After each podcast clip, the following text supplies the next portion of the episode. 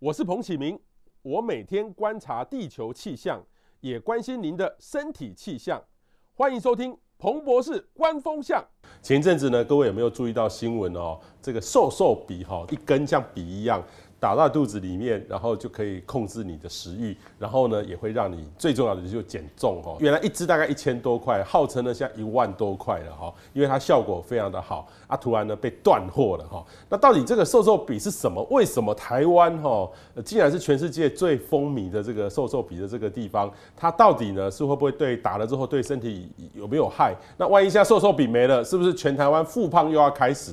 而且呢，各位最注意哦，那个最近哈。在街上不用戴口罩了，所以呃，原来吃胖的哈都要特别留意。所以我们今天呢，特别请到我们的呃减重医师肖杰健肖医师哦，来跟我们分享。最重要的呢是，也请各位呢赶快把今天的内容分享。我们欢迎肖医师，肖医师你好。哎，彭博士好，大家好，我是减重医师萧杰健。呃，萧医师其实呃去年很像来过我们上过我们的节目啦，哈。去年是视讯的。视讯的哦，视讯的，那时候没有感觉。今天看到本人哈，还真的蛮瘦的。你本身是健身教练的讲师，是美国的。对，美国医学，美国运动医学会的健身教练证照。呵呵。那你在台湾有在开健重健身的课吗？哦，没有，主要还是以太忙了，还是以还是以诊所业。诊所为为对，那我本身蛮喜欢健身的，蛮喜欢健身。你都做什么运动？啊，我会去用健身房的器材，像是胸推啊、深蹲这一类的。像博士刚刚有怕说，就是。看太多世足赛会变胖嘛？那其实我们边看的时候边做深蹲就 可以，越看越瘦。踢球边看就要做深蹲，那个边抬脚。其实深蹲其实会很累的，但是有时候躺在沙发上看那个球赛是蛮蛮 easy 的。可是可是我跟医生分享，我觉得看世足赛最大的麻烦是因为杜哈跟我们的时差的问题。嗯。所以我们的时间呢，像最近要进入这个呃十六强到八强了。是。其实每天大概都是呃十点。点半开始打，通常都要看到一点，凌晨一点看到一点。哦啊，像我自己平常大概十点多就躺在床上，十一点前就会睡觉的，然后早上五六点起来的。那我很显然的。我时间睡眠时间就被压缩了，对，我就觉得每天起来就觉得很像没睡饱的感觉，这个我也会胖，对不对？哎，也会。其实研究有发现，如果睡眠小于七个小时，那就会造成你身体的压力升高，有一种叫做皮质醇的压力荷尔蒙会升高，它会让你想要去摄取更多能量，就让你进入一种战斗模式，所以你的脂肪就会比较难分解。对，因为有时候看个球赛，我看到很多人怎么看自足赛呢？因为要睡觉前，所以旁边会摆一瓶酒，酒喝喝一下，喝一下，嗯、然后喝一喝，有一点微醺，有一点气氛放松，看个球。每天这样过了呃一个月，因为他打他一个月，那就胖起来，哦、对不对？那可能就多个三四公斤，三四公斤啊，有可能，因为睡前吃的啤酒啊、花生这些热量都会消，都会吸收进去啊。哦，那医生怎么办？我怎么办？我要怎么看世足赛，度过这最后的两个礼拜又不会胖？哦，如果真的很想，我会建议你喝无糖的气泡水啦。那如果真的想要吃一些东西，我觉得毛豆啊、坚果这些比较健康的零食就还可以。OK OK，对，而且我们在看世足赛的时候会很，很心情很激动嘛，就你会肾上腺素会忽高忽低。对啊啊，其实这个时候会让你带动你燃烧更多热量。哦，对，好，瘦瘦笔的原理是什么？谁适合用瘦瘦笔？啊，现在是真的都没有吗？它的原理到底是什么？嗯，其实很多年长的朋友在讲瘦瘦笔，他是以为它是胰岛素，因为瘦瘦笔也是要打针的，那胰岛素也是打针，不过它其实是完全不一样的东西。瘦瘦笔它的成分叫做肠泌素。就是大肠分泌的激素的肠泌素。那当我们吃完东西之后呢，食物到了大肠，那大肠就会分泌这个东西。那它主要有两个效果。那第一个，它会告诉大脑说：“哎，你吃饱喽。”好，因为食物已经到大肠了嘛。打了之后就觉得你已经饱了，不用吃了。打对，打了之后，它你的你的身体就会以为。哦，你好像已经有吃的东西了。嗯哼，那你吃完东西之后啊，你也会觉得更容易饱，因为这个肠泌素也会告诉你的胃，就是它会延长它的排空啊。嗯哼，那么胃的食物如果不排出去啊，胃的一直有食物，你就会觉得饱，你就会一直觉得哦，吃到这里了嘛。对啊，所以它能够有效的减少我们的进食，然后控制食欲。哎、嗯，那、欸、真的很棒啊！我只要吃一点点东西就饱，不用说吃下上去有饱足感才叫饱。就身体觉得你已经够了，那很好啊。那每天打不是很好？对，所以如果我们可以去控制自己的饮食啊，因为有些人他是打了瘦瘦笔之后，他还是去，他还是去乱吃啊，就慢慢身体就还是会适应啊，结果也会有，就会造成有一些人哦，就是打了瘦瘦笔乱吃啊，结果都没有减。OK OK，哎，但是我们如果打了之后，因为我认为它只是一个辅助啦，它能够减少就是用到自己的意志力。哦，那就是初步的人可以这样做，但是不能变成每天这样做。嗯，啊，它基本上是需要一个。疗程，疗程。那我就希望打完打完之后，你还是尽量去摄取一些健康的食物，蛋白质啊、纤维啊，利用这些食物把自己填饱肚子。OK，那其实是一个很好的帮助。那那萧医师，这个这个东西是原来是谁适合打？是糖尿病患者打的，对不对？嗯，一开始呢，这个药物是设计给糖尿病的患者打的，因为肠泌素。它也可以就是诱发胰岛素的分泌来降低血糖。嗯嗯。不过我想更重要的是，它可以让糖尿病的病人就不要再吃这么多的糖啊跟淀粉来降低血糖。OK OK OK。听说很多的贵妇都在用，可是我看到贵妇也不瘦啊。但是有人就会天生觉得，呃，我很享受，很享受，就是说永远觉得自己在太胖。其实有一些贵妇真的 BMI 也只有二十出头了。啊，对啊。对。那其实这个。台湾只有一个一只瘦瘦笔，它是有通过适应症的，它是善贤打，每天都要打，每天打，对，它那个现在坊间流很夯的瘦瘦笔是一个礼拜打一次。那其实其他的都是用来治疗糖尿病的，他们没有得到减重的适应症，但他们当然也有减重的效果。OK，那那就那就算是通过了这一支啊，它其实是 BMI 要超过三十，BMI 三十是很胖很胖嘞。算是很胖很胖，但是没有到很胖很胖很胖，是 没有到三十五。所以所以其实这个很重要。我我印象里面，BMI 三十是已经很很多病都会出来，已经是比较有病态性的肥胖，对对，内脏脂肪也都出来。对，好。然后另外一个呢是这个现在的情况，医生到底是状况是怎样？因为我看到媒体报道是缺货到年底，所以很多有些人会。从国外带进来吗？可以吗？嗯，从国外带药物进来应该是不行的。对对对，对啊，这个东西在台湾是要医生开，对不对？不能去药房直接买，对不对？对对，其实很多人他们私底下有在做团购啦，有一些团妈什么的。但由于瘦瘦笔啊，它其实不是每一个人都能够使用，尤其是如果你有一些甲状腺的某一种髓质癌，或是你是第一型的糖尿病患者。那或是你是有慢性的胰脏会发炎，那这些人他是不能够去施打这个瘦瘦笔的，不然可能会会有一些比较不好的副作用，有可能他一打下去就哦胰脏炎发作啊，甚至我有遇过哎、欸、就大肠发炎的都有。其实这个药物都是这样子啊，它是一个两面刃，对啊，真的像想要使用瘦瘦笔，还是要经过专业的医疗评估。这个东西是真的缺货到。不是今年年底吧？是明年是什么时候？什么时候会有正常供货？厂商说，哎，要二零二四年。今年才二零二二呢。其他还没有通过这个适应症的。不过，其实同样类型的药物也是有口服的，可以来使用。哦，OK OK。那台湾呢？其实还有很多人是这个糖尿病的前期而不自知哦。就是说，台湾的得到糖尿病的人是不是真的很多？还不知道。嗯，据说台湾已经有三百到五百万人已经是高血糖，高处于是一个糖尿病的前期。呵呵呵对，那如果再不去控制你的饮食的话，就可能会演变成要长期控制，变成糖尿病。那这个是就是吃平常吃到很多外食引起的吗？还是说我们台湾特殊的饮食习惯？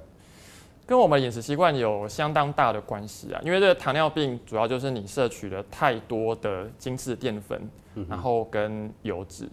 对，那当我们吃了很多精致淀粉的时候呢，我们血糖就会升高。那你身体的胰岛素呢，就要去分泌，把这些血糖给降下来。嗯、哼那我每天吃啦，就是人家一六八是吃八小时，那、啊、你是吃十六个小时，四十二按，所以你的胰岛素就会不停的在作用。那有一天它就过劳，它没有办法真的把你的血糖给降下来，于、嗯、是就造成糖尿病的初期。嗯、哼好，那第二个就是说这些饮食啊，包含一些不好的油脂，就是油炸、咸酥鸡的那些油，它会变成你的内脏脂肪。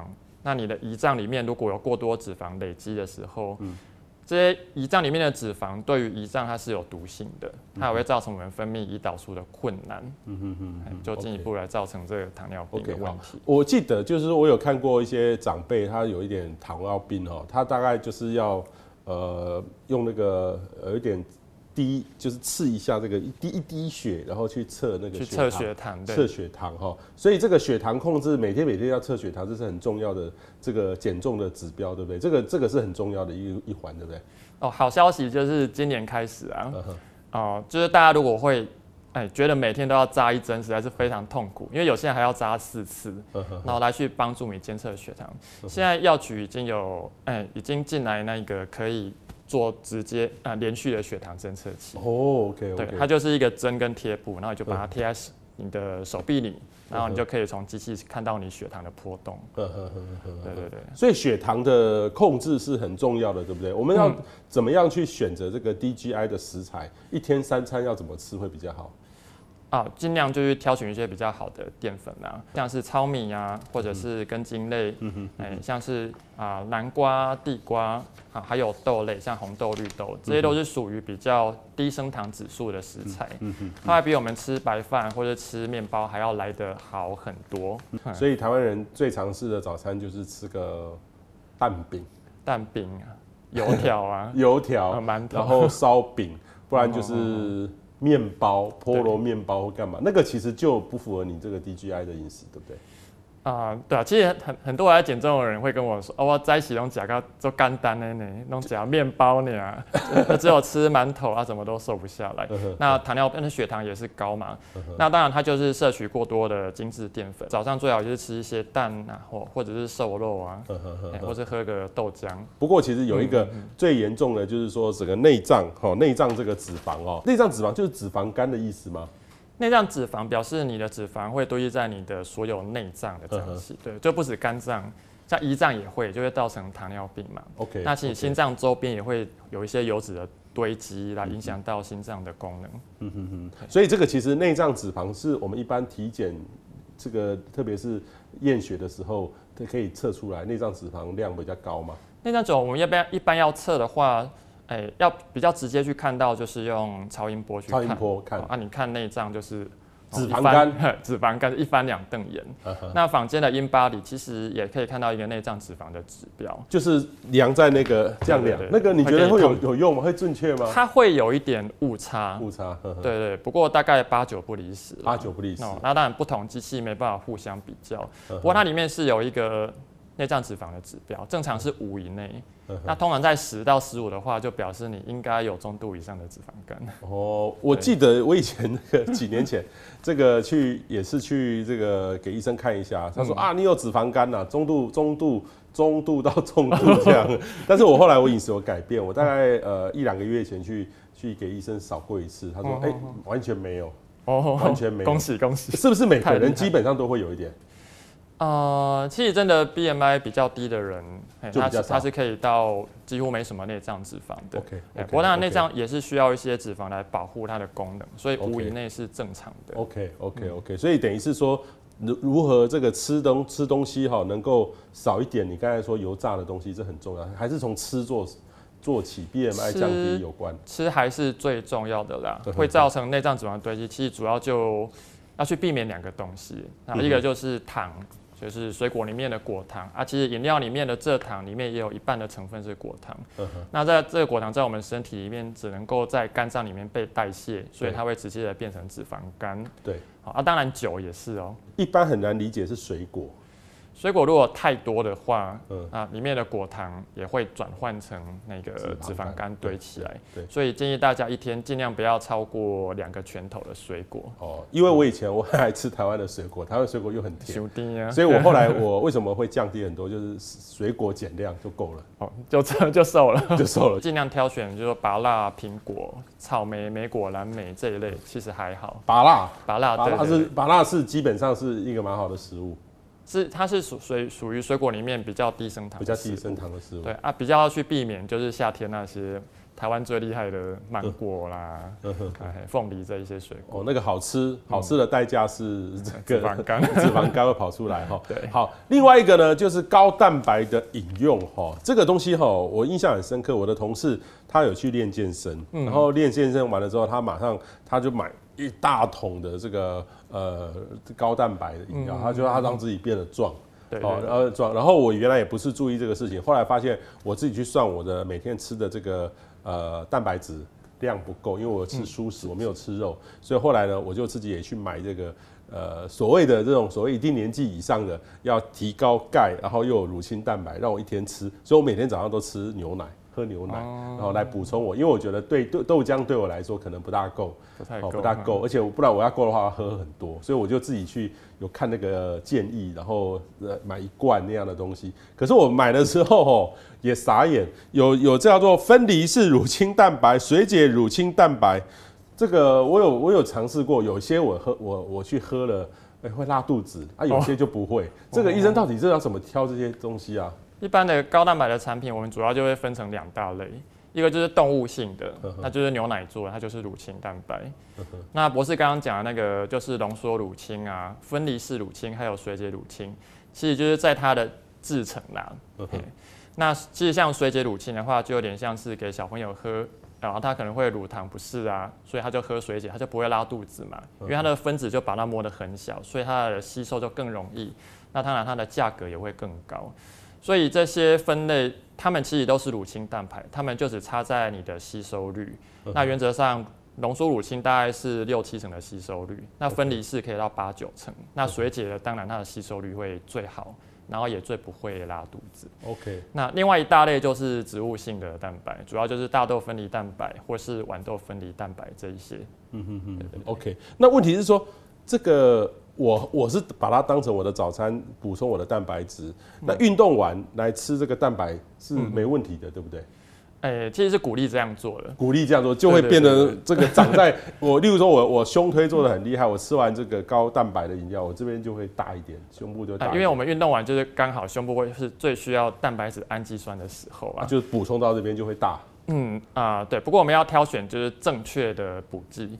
就是说，乳清蛋白跟植物性蛋白，它最大的区别就是吸收的速度。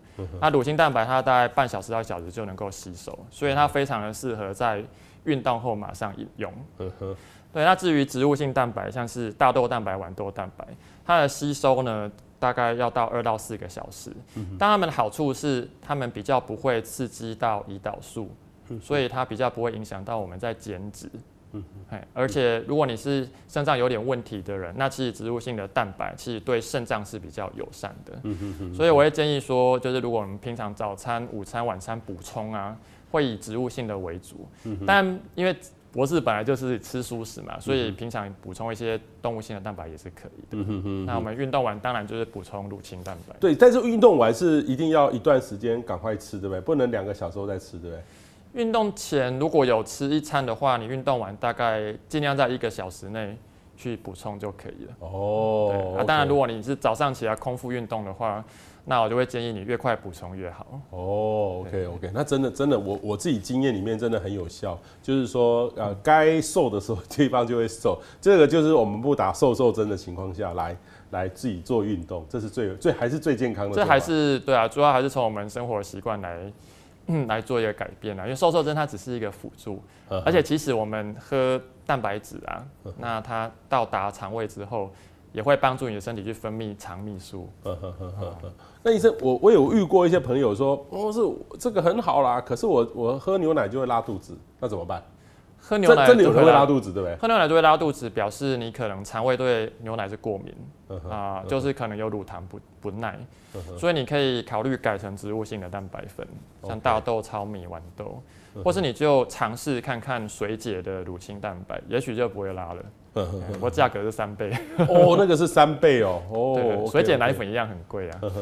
那因为我看到那个呃这种高蛋白，就是很多都标榜给年长者喝的。嗯，那这年长者是有没有什么限制？唯一的限制就是说肾脏的问题啦。OK，就如果我们肾脏是没问题的人，那你一天喝体重，比如说我七十七十五公斤，那我喝到一百五十克甚至两百克蛋白质都没有问题。OK，但如果我肾脏有一点点问题的话，就是初期慢性肾衰竭，那我就每天只能吃到七十五克以下的蛋白质。嗯哼哼，对，那其实年纪比较大的人，那我们国健署也是建议他们摄取更多的蛋白质，因为他们肠胃吸收会变得比较差。嗯哼哼哼，哎，啊，来避免肌少症的发生。其实有一句话就是说，减肥七分是靠吃啦，哈，然后三分是靠运动。所以运很很多的很会运动的人，他其实还蛮胖的哈，这个跟 BMI 没有关系，其实还还是要靠吃啦哈，这是我我自己的经验。可是吃我自己前一阵子瘦比较多的时候，其实我的做法是真的淀粉少吃，就是特别医生刚才建议的精致的淀粉啊。可是说真的，台湾好多好吃的。都是淀粉。其实我我是觉得啦，就是我们一般吃饭啊、吃面或者欧式面包、bagel，他们不会到不健康。嗯哼。那之所以不健康，是我们每天吃，而且都是吃过量。OK。啊，所以其实是可以做一个循环啦。就当我们吃到比较精致淀粉的时候，你那一天尽量去做一个运动。把它消耗掉，uh huh. 啊，那隔天你就尽量改成吃一些比较健康的淀粉，比如说是地瓜、南瓜，或者是莲藕啊、绿豆这些。Uh huh. 那或者是说，或者是就今天我们已经有一餐要吃大餐了嘛，uh huh. 那另外两餐你就不要再吃淀粉，就是以菜、蛋、肉、豆腐为主，uh. 来做一个平衡啊。那医生你怎么看？我们一般我们台湾的便当，我们的便当其实上面都虽然都有一个卡路里在上面，可是。其实我看到那个淀粉量，我我我要是有是开会，人家给我吃便当，我都只吃上面的菜，不吃饭。